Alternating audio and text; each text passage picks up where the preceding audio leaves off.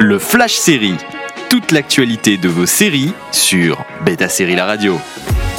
Bonjour à tous, c'est parti pour les news du jour.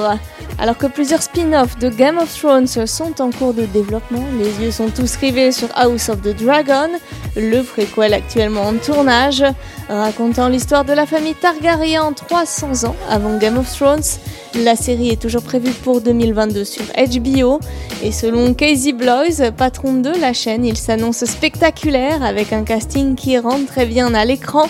Évidemment, on est peu surpris qu'une personne comme Bloys encense une série de sa chaîne, mais on peut au minimum faire confiance à son enthousiasme.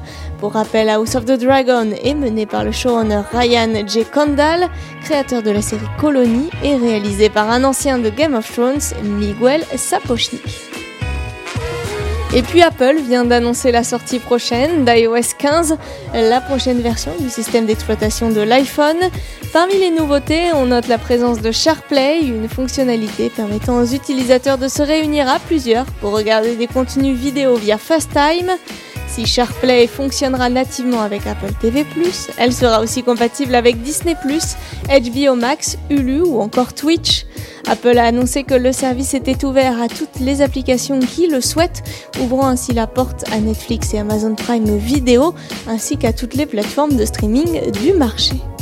Envie de réécouter ces news Direction le site de Beta Série pour retrouver le podcast, également disponible sur vos plateformes d'écoute habituelles toute l'actualité de vos séries sur Beta Série La Radio.